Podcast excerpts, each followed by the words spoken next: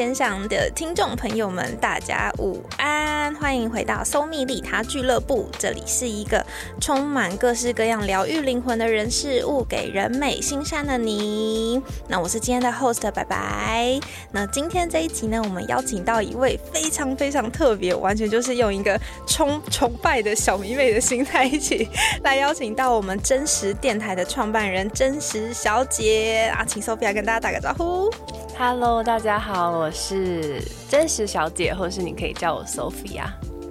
好开心，就是其实我认识 Sophia 是从第一次是在西辞的生日派对，然后就是哦，有种终于见到本人的这种感觉。因为我在就是派对之前就有 follow 他的 IG，然后他的 IG 上面就是谈了非常多像身心灵相关的，然后你可以在日常怎么好好的照顾自己的这个部分，然后就真的从他的贴文里面得到非常多的疗愈，所以就是这次也真的很期待，然后真的又再近一点，就是再更进一步认识。Sophia 是在那个微量计划，他们的去年我记得是去年的有一个展览，然后那个展览里面就有一个房间是专属于 Sophia 的，真的超级超级疗愈，就是在每一个每一个那个床的位置，然后有一段是 Sophia 的影片，然后就是记录了你的整个整个的转变。我现在讲到鸡皮疙瘩起来，就真的太喜欢那个房间。然后那房间还有一个我很印象深刻的。是白，就是那个黑板，黑板上面有很多，就是你可以呃，Sophia 提出的问题，然后在那个问题下面你就可以拿起你的白板，呃，你的黑那个粉笔，然后上去回答。我记得有一些是，就是你觉得你最喜欢的特质是什么，然后还有一些就是你期待未来想要去哪哪些，就是想要发展些什么等等的，就很像是一种灵魂拷拷问之感，但就真的会让你。就是重新的审视自己，所以就是真的，今天真的超期待可以跟 Sophia 一起聊聊。谢谢你。好啊，那其实我觉得就是身心灵领域，大家可能刚好在收听这个频道的伙伴们都会都会有一些涉略，或是都会有一些想要知道可以怎么接触接更接触这一个领域，或是更知道怎么去好好照顾自己的。那其实我也想要就是想要问问 Sophia，一开始是怎么接触到这个领域的？嗯。我觉得，我觉得可能也跟大部分的人一样，就是其实我们去接触一个东西，大部分时候是因为你遇到困难的时候，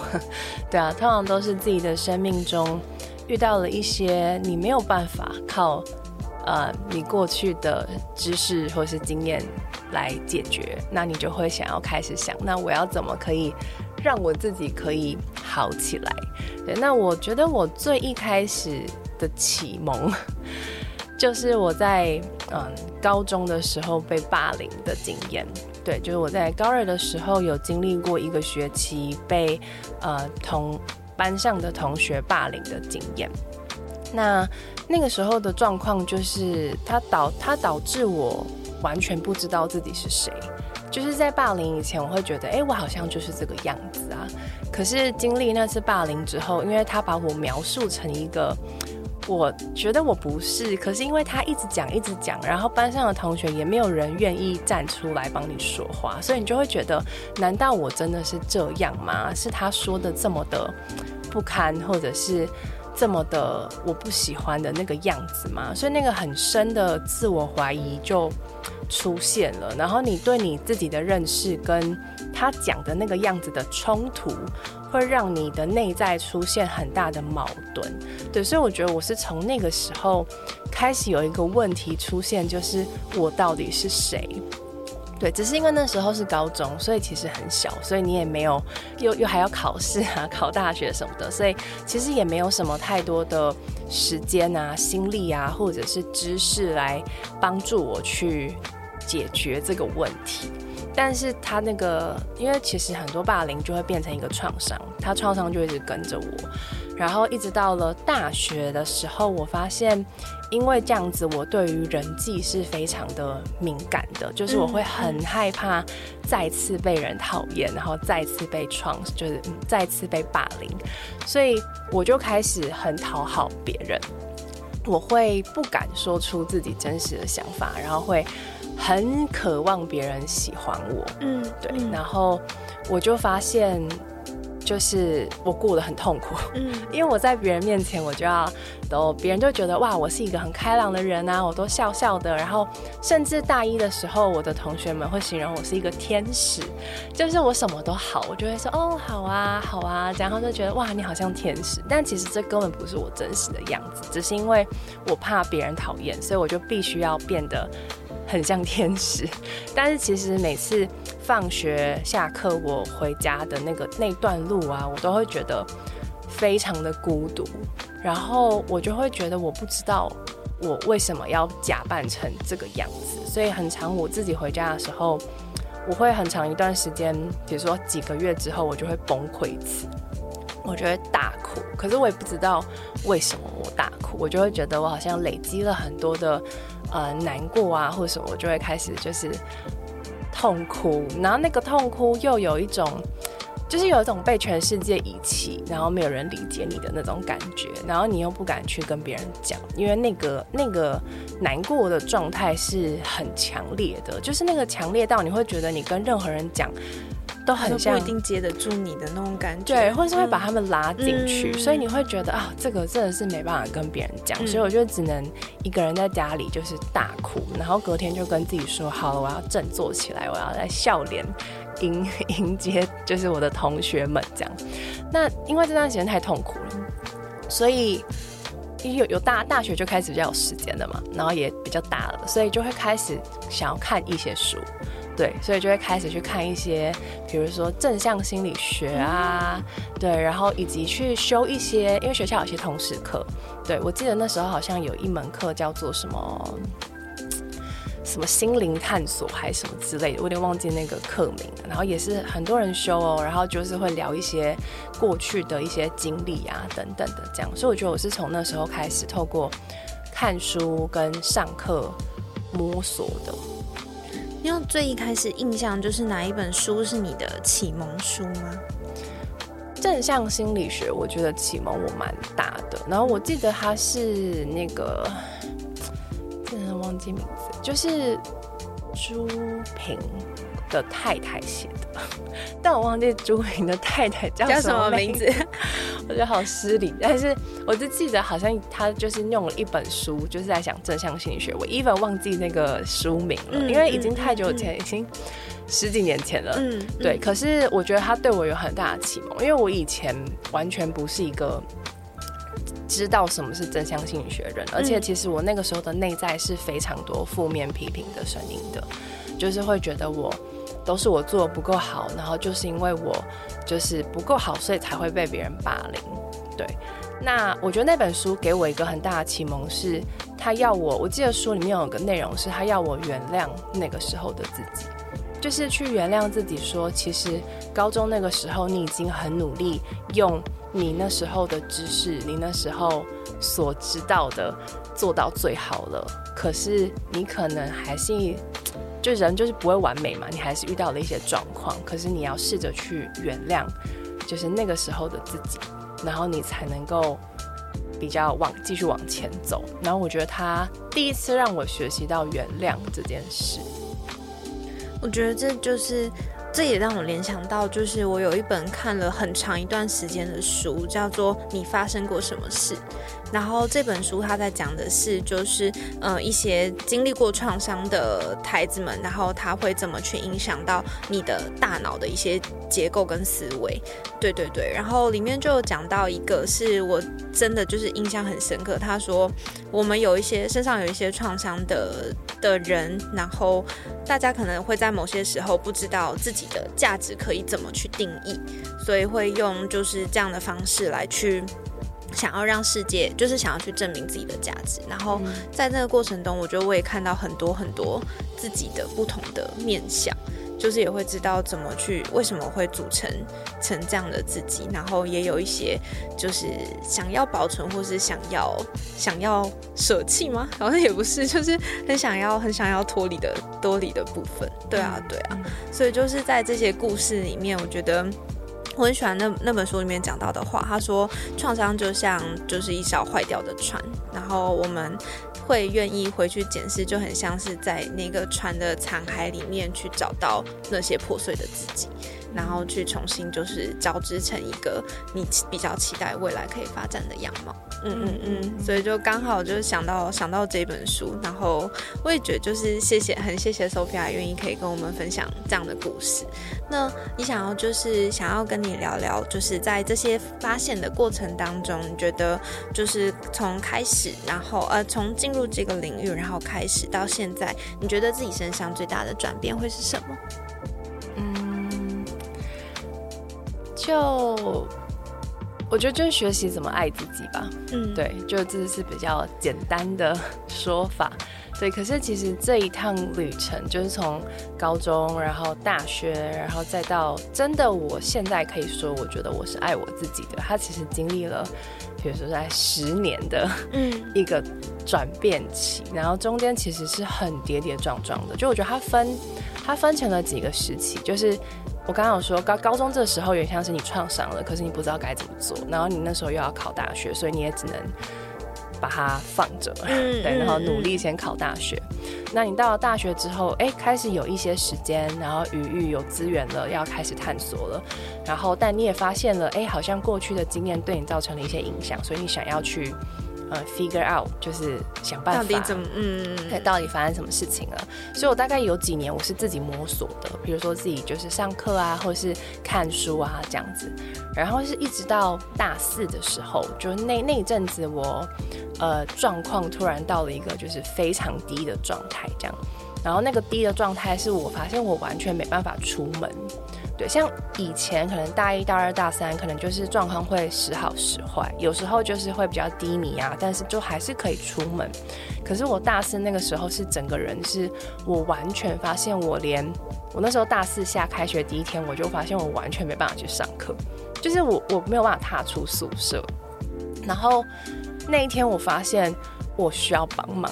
就是以前你会觉得我要靠我自己，因为我其实也是一个蛮好强的人，我就觉得我要靠我自己这样。但那一天，我真的很深刻的觉察到，我真的没有办法再靠我自己，我真的有需就有需要有人帮忙我，所以我那时候就打电话到学校的幸福中心，然后就跟他说，呃，我现在就要自伤，我今天就要，因为我真的觉得我快不行了这样。然后他们可能也有感觉到那个严重性，所以我当天好像就去了学校的那个心理辅导中心。然后就大四一整个学期，我就开始做自商，就一个礼拜去一次。然后大四那那那大四下那一学期，我也是状况，就是我完全没有办法见人，我大概就只能见我的男朋友，然后就这样，就是我跟我的朋友们约哦。可能晚上说要约六点吃饭，然后可能到了四五点，我就突然觉得不行，我真的没办法见他们。对，然后这其实就是很典型的忧郁症的症状。然后我我就我就就是会跟他们找一些借口说啊，我身体不舒服啊，然后就会取消这样，因为我真的没有办法。然后我那时候也挂了台大的那个精神科。然后就也有去做一些就是诊断啊，或什么就被诊断出重度忧郁那时候状态，对，然后所以我那时候就是有去咨商了很长一段时间。那我觉得，呃，那个时候来到了下一个阶段的转变，就是他有一些协助，嗯，对，所以其实咨商师他会用比较有系统的方式在帮你看说你到底发生了什么事，对，所以我觉得他比起过去的那种自己那边乱看一些书啊，他更有系统。然后他更可以一个，就是一步一步的去引导我发现我自己发生什么事情了。对，所以其实我在智商，我开始把我，因为我以前都一直觉得是我的霸凌的事件事件影响我，可是其实智商师就帮我回去看我的家庭，对，就是我的家庭教养对我造成什么样的影响，然后我才慢慢的发现说，哦，原来其实我的家。我的家人，他们虽然很爱我，可是其实他们对我造成了很多的嗯伤害，然后是我不知道的，对，所以就就智商是引导之后，我就发现，哎，原来这段经历 我自己一直讲，然后就一直哭，一直哭，一直哭，但我会不知道，我以以前一直不觉得他对我有这么的重，对，可是其实他是很影响我的，对，然后延续智商这这段期间，后来我就。断断续续会去咨商，然后也有开始在出社会之后会去上一些课，是比较有系统的上课，我就会去一个机构，然后上半年就其实我上了好几年，然后去上一些哲学的课。对，因为我发现我是一个非常感性的人，但是我需要透过一些理性的力量去平衡我自己的感性。对，所以我就开始学哲学，我去学怎么去思考。嗯，那他就帮我建构起一个比较有系统的思考的方式。对，所以我觉得那个阶段就是有点像是我结合了一些心理专业的协助，然后我自己也有比较系统去上课，所以他就会让我比较有方向，然后也会让我进展的比较快吧。对，然后到了最后，现在这个阶段有点像是我已经，呃，把我学习到的东西实践在我生活中之后，诶，我开始了有自己的心得，对，所以我就会自己就是比较发展出我自己的呃一套系统嘛，或者说，诶，我自己也有一个我自己看待身心灵的一个方式，对，然后也是在这个阶段，我慢慢比较可以肯定的说，诶，我觉得其实我好像。蛮喜欢我自己的，对，就尽管我有很多很破碎的遭遇，或者是我觉得我有很多很，even 到现在我还是有很多不足嘛，或者我觉得我还需要改进的地方，可是我觉得我懂得看到我好的地方，对，然后我喜欢现在的自己，这样，好平静的感觉，就是就是一种，嗯。是是，这是一种就是重新开始接纳自己，然后认同自己的那个过程？对对，因为以前你知道我就是那种就是自我要求很高的小孩，那那也是源自我的家庭嘛，就我爸妈对我期待非常的高。然后我就开始内化他们的期待嘛，然后觉得我就是要考一百分，我才是一个好的、值得被爱的孩子，对，或是值得被爱的孩子。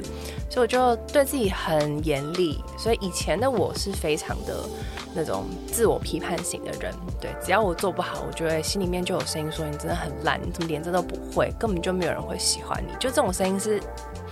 无时无刻出现在我的心里。那你可以想象。其实这种声音就出现在你心里，你是没有办法喜欢你自己的，你只会越来越不喜欢自己，因为就有永远就有人一直跟你说你不够好，你不值得被爱，你怎么这么烂？对我我最常出现的声音就是没有人会喜欢你，对，因为我但我又很怕别人不喜欢我，对，所以你就会有你，我觉得他最大的改变就是过去这些声音会让你做所有事情都是源自于恐惧，因为你害怕别人不喜欢你。因为你害怕没有人爱你，所以你很努力。我的确还是很努力，就是很努力的，就是考试考好啊，很努力的办活动啊，很努力去让自己好像一直在进步，一直在做很多事。但那是因为恐惧，因为你怕，你怕自己跟不上，你怕自己比不上别人，你怕自己不够好。对。可是后来，当我转变成我接纳我自己，然后我爱我自己的时候。我会跟自己说：“哎，我们这我们现在做的不够好，没有关系，我们慢慢来，我们一步一步练习。我相信你可以的。”就像是一个妈妈在对小朋友说话，对，然后就是：“哎，你你不够好，可是我觉得你还是很棒。就是你你看你做了这么多努力，虽然你是不完美的，可是我觉得你很棒。那我会陪着你越来越好。”他就是转变成用爱来驱动做事情，所以是从恐惧。变成是爱，所以我现在做很多事情都是因为源自于爱，就是我爱我自己，我相信我可以，然后我也爱我现在做的事，所以尽管还是有挫折，还是有很多困难，可是因为我爱我自己，所以我会跟自己说没关系，我会陪着你，我相信你可以的，或是哎你累了那就休息一下，没有关系，再然后累休息完之后再继续前进。对，所以其实你那个驱动力，你还是很努力。你过去也很努力，现在也很努力。可是你现在的努力是因为爱，但过去的努力是因为恐惧。我觉得这是最大的不同。那你在过程，就是在练习这件事情的时候，会不会做一些什么样的？嗯，对，这呃，那就是会会怎么进行这件事情？我可以讲一个，我就是也是我最近，其实我最近在设计一套课程。嗯，对，那这个课程为什么我会设计？就是因为我发现，我回顾我练习爱我自己或是接纳我自己的这个过程中，有一个练习对我非常有个很大的转变。那这个练习就是肯定自己的练习，肯定自己。对，因为过去就是我永远不会肯定自己，我只会看到自己不好的地方，所以你要我肯定自己，其实我是很困难的，因为我看不到，我会觉得我没有任何地方可以肯定。可是那时候在我状态很低的时候，我有个朋友他就邀请我说：“哎，那你要不要每天写三件肯定自己的事，然后传给他？”然后我那时候因为状态实在太差，所以我就想说啊，随便啊，那就试试看好了，就有点像是抓抓住浮木那种，就是试试看这样。然后因为他会每天如果我没写，他就会传个贴图，就是提醒我说，哎，你今天的怎么没写啊？这样。但其实一开始我是超难写，就是一开始我根本就写不出来，因为你就是不知道怎么肯定自己。可是我就会真的就试试看，所以我一开始就是可能就只会写一句话，就是说，哎，可能今天下雨了，但是我还是出门上班了，这样，大概就这样，就是我人就是只会写各各一句话，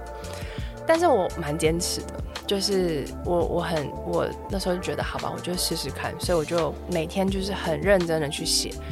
然后我坚持了六十天，然后到最后几天会发现，哇，我就是。很像写文章，就是我每一件事我都可以写得好细哦。就是从我去看到我做一件事情，我的起心动念，然后我过程中我多么的善良，就是我很善意的，就算别人对我很恶意，我都会觉得我知道他不是故意的，然后我很愿意的去再试试看，然后再试试看，然后尽管最后结果不好，我都会觉得哎，可可是我的过程中。我真的很坚持哎，然后我真的很努力，我去看到了那些起心动念啊，那些过程，就很细致的去看懂我自己。然后我觉得这六十天的练习，它锻炼了我心里面多一个肯定自己的声音，去平衡那些批判自己的声音。对，因为批判自己的批判自己的声音还是会在。就很多人会问我说，要怎么停止自我批判？其实我觉得很难，因为那已经是你二三十年习惯的那个内化的过程了。没错，没错。所以我觉得你不需要觉得要去停止它，而是你先去培养另外一个声音去平衡它。对，所以像我锻炼起来之后。我接下来可能又遇到了，可能事情又做不好啊，那批判的声音就会出现了，就说你怎么这做不好，那很糟，没人喜欢你。但是因为那个肯定自己的声音已经锻炼起来了，所以我就会有另外一个声音说，哎，可是你当初愿意这么做，就是一件很不容易的事啦。然后你看我们其实有什么进步啊什么的，所以你就不会像以前一样，马上就会陷入那种完全否定自己的那个很负面的状态。你会有一个肯定自己的声音去平衡。让你可以更公平的去看到自己，对，然后我觉得他对我非常有帮助，而且他真的让我去看到，哎，我真的有值得肯定的、肯定自己的地方，然后我也开始因此可以开始喜欢自己，对，所以我就觉得这个练习真的是对我很有帮助。然后因为我跟我的很多的读者聊，我都觉得大家。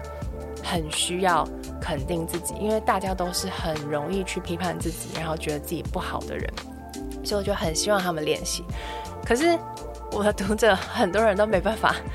真的很好的练习，就可能你可能练练习个几天，你就会放弃，嗯嗯，可能是懒惰，或是不知道怎么做啊，或是就是写不出来啊，等等等这样。所以我就想说，好，那我要怎么去开发一套课程，可以带领大家真的做这件事？对，所以如果。呃，但我课程还没出来，嗯，所以如果大家有兴趣，可以发了我之后的资讯。但是如果你愿意的话，自己开始练习，我觉得是对你很有帮助的。我觉得在 Sophia 分享这个故事的过程中，脑袋就浮现一个，就小时候看卡通，不是会看到一个人身上，然后会有那个。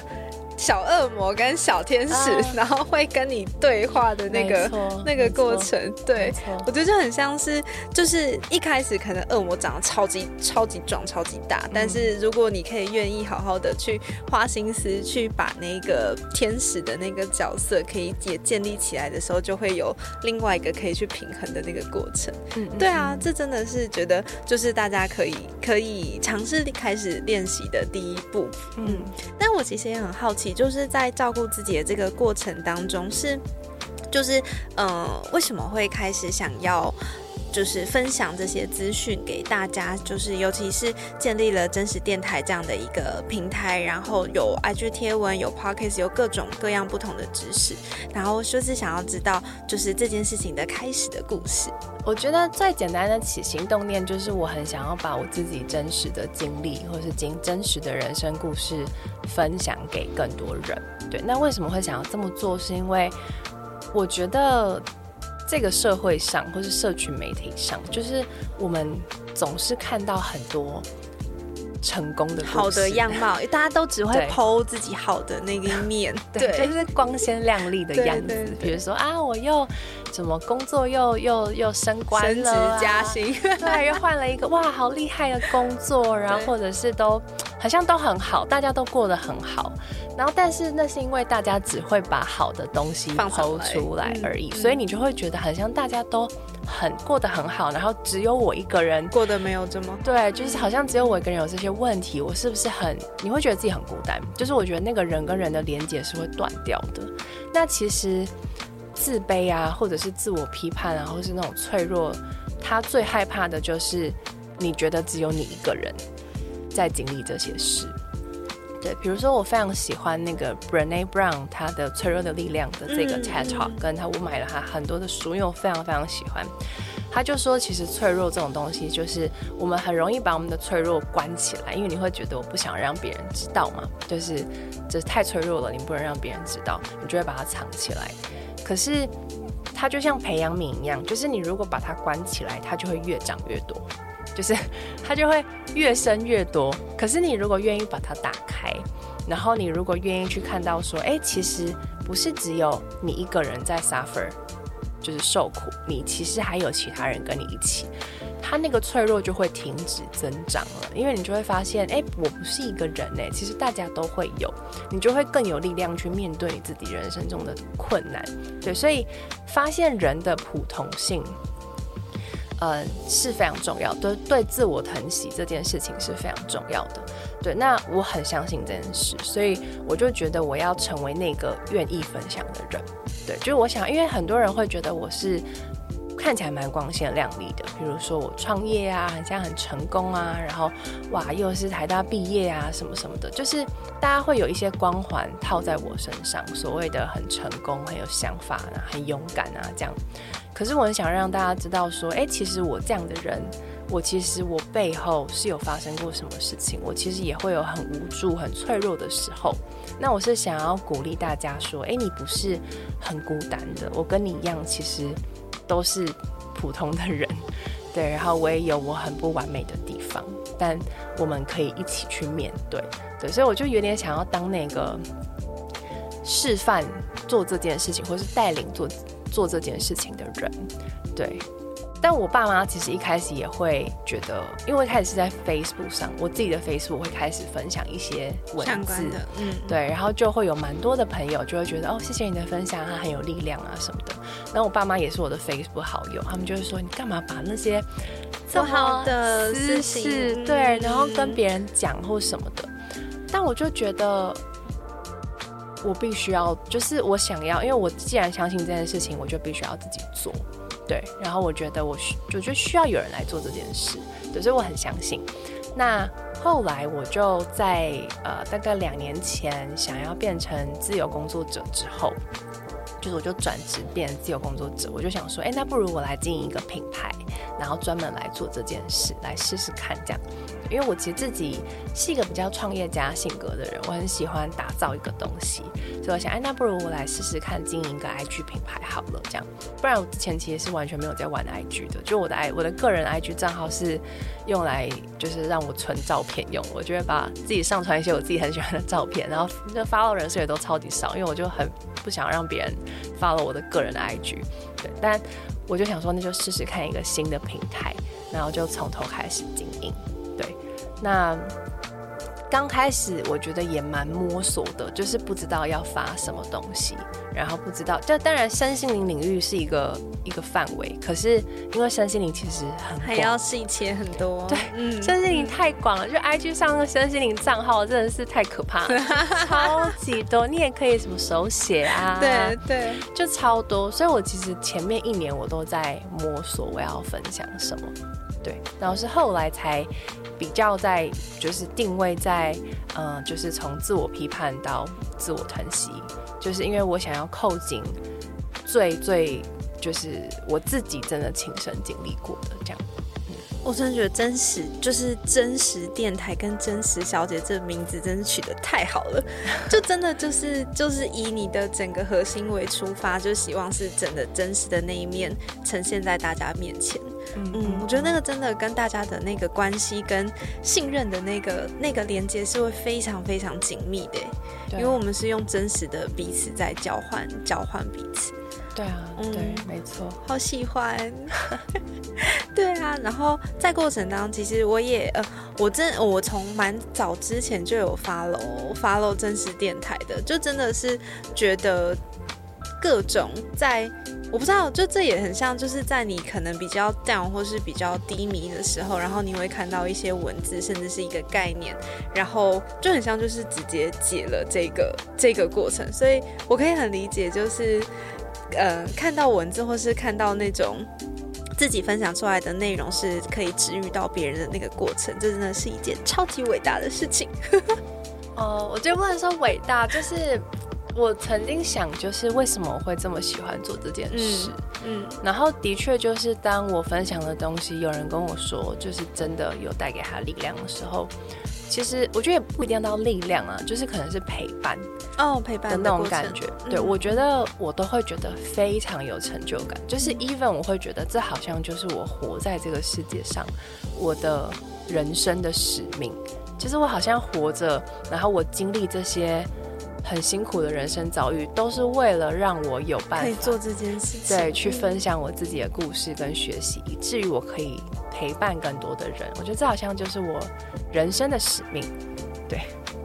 这好，就是真的，嗯，我觉得在这个时间点找到自己人生的使命的这个感觉是很充满能量的，尤其是刚刚就是 Sophia 提到是用爱的这个出发来让自己有更多的能量可以前进。对啊，那 Sophia 在这些就是长达大概十多年的时间到现在，有没有觉得就是嗯比较困难的关卡，或是你觉得有一些比较好玩的事情可以跟大家分享？困难的关卡超多，肯定是。对啊，我觉得所谓的自我疗愈这条路啊，就是真的很困难。对，就是嗯，我觉得那个难是，你其实很多时候是很孤独的。对。因为它其实牵扯到层面很广啊，就是包包含了，比如说你在你心情真的很低落，然后你状态很糟的时候，其实有时候你是不知道怎么跟别人讲这些心情的，对，因为第一个你会怕你的负面能量给别人嘛，然后再来也是你怕如果他理解错了，然后你没有什么心力在这边解释，然后或是他的回应你会让我让你自己觉得很受伤，这诸如此类的，你都会觉得你很难跟别人讲，所以你就要自己消化。然后那就是一个很孤独的过程，因为你都已经状态很糟，然后你自己还要想办法陪伴自己。其实它是一个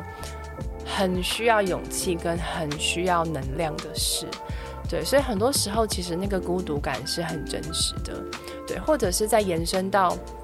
当你真的面对自己之后，其实你跟你自己内心的声音就会越来越连接在一起，就是真实的声音。那它不只是那种，呃，心情不好啊，没有人喜欢我这种很真实的声音，还包含了我到底要成为什么样的人，我到底想要什么，它其实都会慢慢的出现。然后，所以我其实后来就改变了我的职涯的方向，去选择一条我觉得，哎，我好像真的更想要的。那这种很勇敢的去做自己真的想要的事情，也是很孤独的。对，因为很多时候没有人在做类似的事，或者是为什么大家会不理解你为什么要做这件事？可能你家人不理解，或是其实那过程是很辛苦的，但这些辛苦是你只有你自己知道。对，所以那个孤独感就是一样，就是也是很强烈。对，所以我觉得很多时候很困难的是你如何在这种孤独、不被理解的过程中，你还愿意去很有耐心的跟自己说，没关系，我在你身边，没关系，我理解你，没关系，我们慢慢来，没关系，我相信你。就它其实是很不容易的，所以我觉得孤独感，如果是在爱自己或是疗愈自己的路上的人，我觉得，嗯，应该是都会面临到的问题，也不是问题，就是挑战啊，对。然后另外就是还有一个挑战，我觉得就是它不是一个线性成长的过程，对，就是你不能预期我现在开始爱我自己，我就会哦越来越好，越来越好，对，它不是那种会越来越好，它其实很多时候你会前进两步后退一步，前进三步后退四步的，对，它其实是一个蛮波折的过程，你有时候会觉得我好像好了。我觉得我状态都很好哎，我觉得我知道怎么爱我自己了。可是你有可能又会遇到下一个人生的议题或是挑战，你就会哎，好像又回到了一个状态。对，所以其实我有一段时间我会觉得，为什么我这么努力在改变了，可是我好像又回到原点。然后那个回到原点，你会觉得很绝望。我会觉得，那我到底在努力什么？我好像永远好不起来。尤其是像忧郁症，其实是会。一直出现，然后有时候好了，可是又会回来的，对，所以其实你会有一种一直很像在原地踏步，或是好像一直都好了又又回来，好了又回来那种感觉，但是这是很很真实，就是它是一个很大的挑战。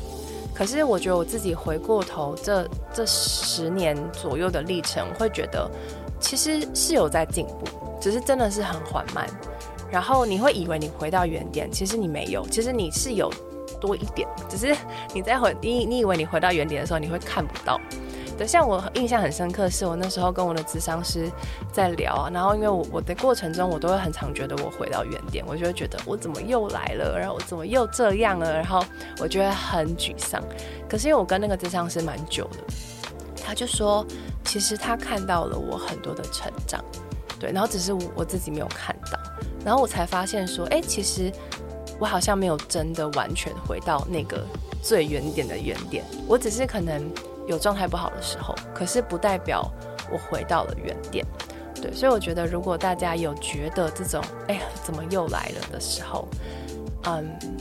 我觉得千万不要放弃自己。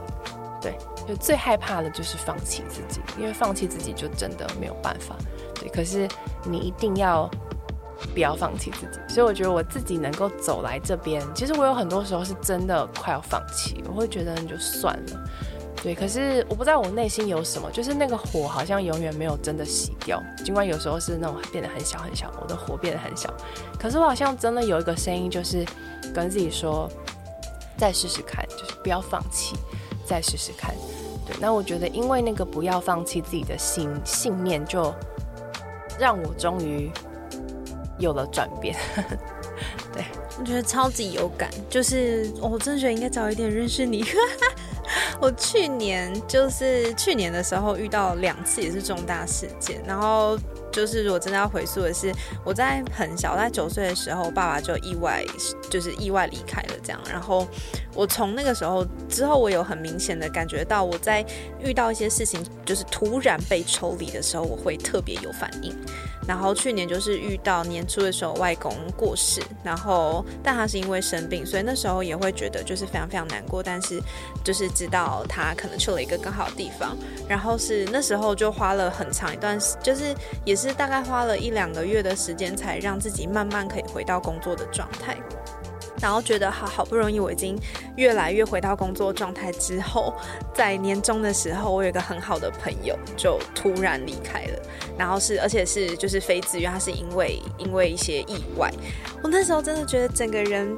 就是觉得我花了十五年的时间在。让自己尽量的可以好好的应对这些事情，但是当事情真的发生的时候，我还是超级措手不及，就是完全还是没有办法。所以刚刚听到 Sophia 讲到那个回到原点那个，我觉得我当下就是这种感觉，我会一直觉得就是怎么还是这样，嗯，对对对，然后就就是真的很有感，然后后来也是慢慢的就是慢慢的让自己。再多推一点点，做多推一点点。就那时候，我那时候在自己想的事情是，我先不要觉得我自己会好起来，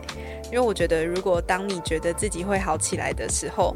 而你在现实状况里面还没有好起来，你就会用更严厉的批评去指责自己，觉得怎么可以还没有好。所以我那时候就告诉自己说，我先不要觉得自己会好起来，就是每天都可能多吃一口饭，或是多多做一件什么事情，然后会让我觉得可以可以可以慢慢慢慢慢慢的这样前进。嗯嗯嗯，我觉得的确，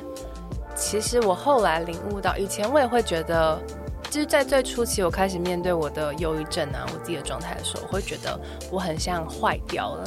所以我要把自己修好，对我要好起来，我要变回正常人。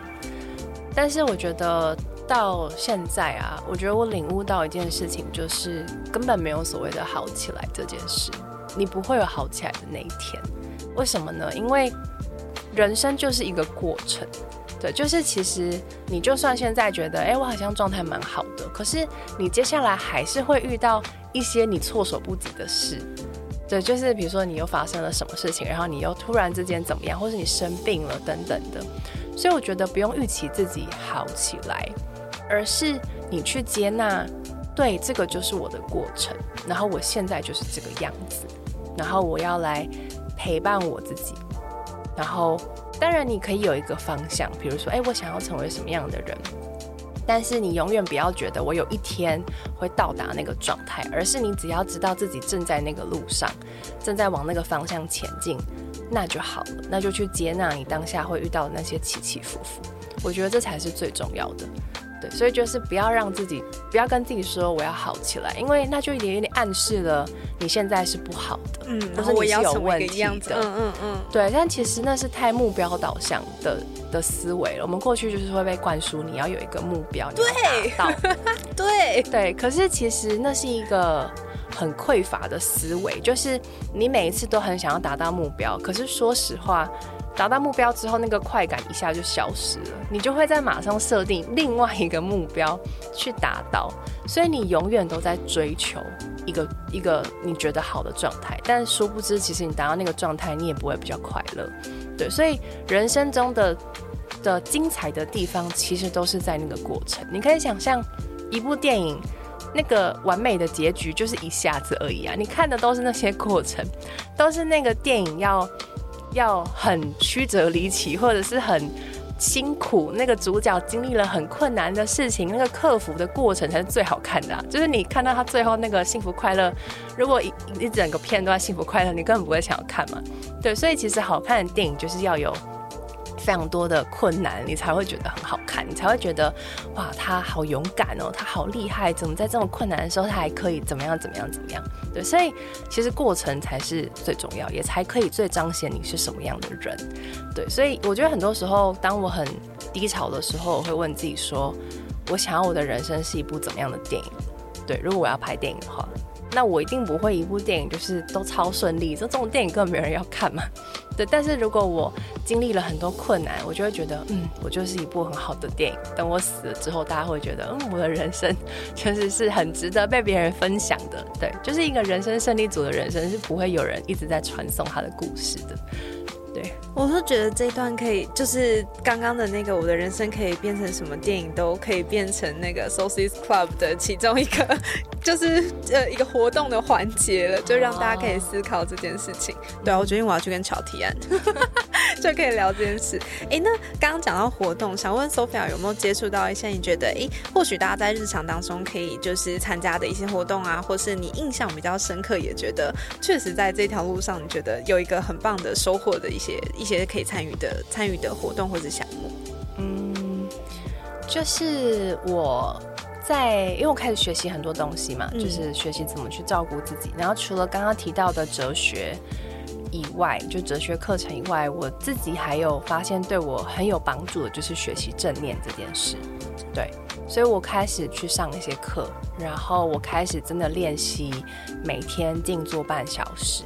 对，然后。呃，正念就有一个我自己接触到，我觉得蛮喜欢的活动，就是他的五日止语营。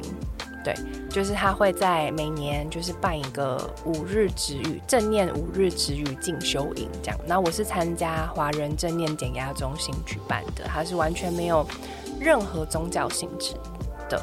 那台湾其实也有很多，比如说内观中心啊，或是法鼓山这些都有举办一些这种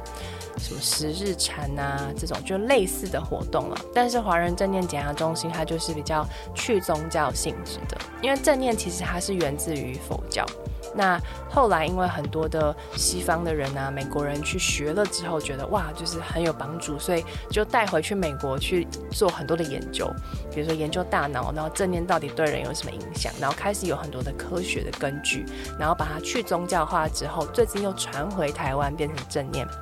有一套系统叫正念减压，它就是从美国麻州大学有一个很有名的卡巴金博士，他从呃佛教这边学习之后，然后把它去宗教化、科学化之后，再传回台湾，哎，传回西呃东方世界这样。对，所以我学的比较是这这一套的系统。对，然后五日直营它就是五天，然后你不能讲话，然后不能用手机，不能书写，不能阅读，也不能眼神接触。对，所以那五天呢，你就是透过正念的练习，比如说静坐啊，或者是正念行走。然后，因为你不能做这些事情，所以它其实就是有点像是阻断了你跟其他人的互动，然后要你可以安心的、全然的陪伴你自己，面对你自己，因为你就没办法逃，你没有办法就是看手机啊、用电脑啊，然后你。也不需要去担心什么人际互动，因为你根本就不会讲话，也不会眼神接触，所以你就变的是你真的要五天，然后跟自己相处。对，那一开始是超级困难的，因为你会觉得我为什么要坐在这边，然后不知道做什么事情，然后因为你会已经很习惯，你就是就是要看个手机呀，或是要做什么事啊，所以一开始其实你会很不习惯，你会觉得为什么我要做这件事。对，所以你会发现，其实跟自己相处是多么困难的一件事。其实很多时候我们是想逃避的。对，很多人以为我一个人在家，我就是跟自己相处。其实没有，因为你一个人在家，你都在做很多跟自己无关的事情。比如说，你就会开始看影集啊，或者什么的。你没有真的跟自己在一起。那那五天就是要你真的跟自己在一起。那透过正念的练习，前面几天会开始，因为你在这。静坐的时候，你就会脑中会有一堆想法出现，这是很正常的。那那些想法大多都是你日常生活中的烦恼，它就会出现。所以正念就会帮助我们去看到这些烦恼，然后就让它过去，然后它就会有点像是去清洗它，就是哎，它来了就让它过去，来了就让它过去。所以你就会发现，哇，我好多日常的烦恼。然后这些比较日常的烦恼清完之后，在后面几天，你就会开始清一些。就是因为心灵比较有空间了，就会有一些比较深层的东西会浮出来。比如说，像我在第四天早上，我就经历了一个非常自我疗愈的一个经历，就是我我那那一次大概静坐了快一个半小时，然后大概静坐到快一个小时的时候，我就突然出现了一个念头，就是哦，我发现我很在意别人的眼光。对，我就有觉察到这件事情。我发现我在做所有事情的时候，我都会有一种假想观众，好像大家都在看我，但其实根本没有人在看我。那那个有点像是我在高中的时候就就开始了。那那时候是很严重，但是我到现在已经没有这么在意，可是还是会有。然后我就觉察到这件事，然后他就出，他就冒那个念头就冒出来，发现说，哎，我很在意别人的眼光，然后。我就开始发现，这好像是源自于我过去的成长背景，就是我家庭的教育，对。然后我又开始出现很多我在生命中那些很痛苦的时候，比如说被霸凌的时候，比如说我在咨商的时候。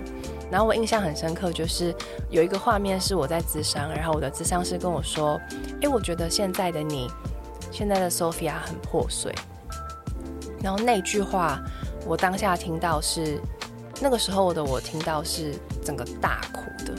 就我觉得没错，我就是一个好破碎的人，就我觉得我根本不知道我自己是谁，然后我好我好想要拼凑我自己，可是我不知道我是谁，所以其实我多年后再回想那一段，我就真的觉得对我好破碎，那时候我真的好破碎，可是那时候静坐，我想到这个画面的时候，就是我觉得我用我出现了一个新的诠释的方式，就我觉得说，哎。那个破碎很像是我的外壳，就是掉了，他们碎掉了。可是内在的我，就是里面的那个我，是非常圆满、非常完整的。然后我就跟我自己说，其实我是很圆满完整的。然后那些破碎的，只是我外面的那些东西，就是那些我想要给别人看到的我的面具，他们碎掉了。可是里面的我其实是非常圆满完整的，我其实并不破碎。然后我就发现，我竟然自己跟自己讲讲。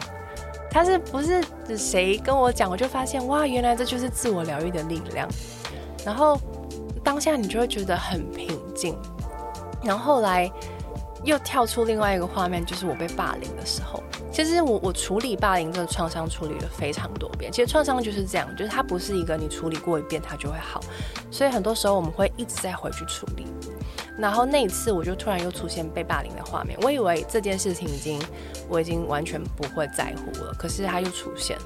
然后出现的时候，我就那个画面就是我一个人，就是坐我坐在教室里面，然后班上的同学都在，然后那个霸凌我的人就在台上，就是说一些很伤害我的话这样。然后我就站在那个教室里看着那个时候高中时候的我，然后我就突然觉得好难过。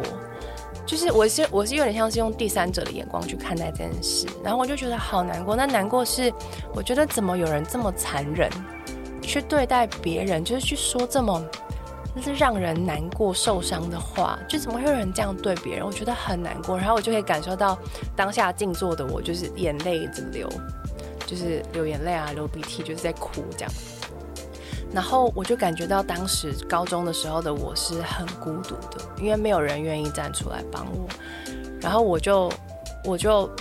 去站到高中时候那个我的旁边，然后我就想要跟他说我在这里，对，就是我在这里，然后我陪着你。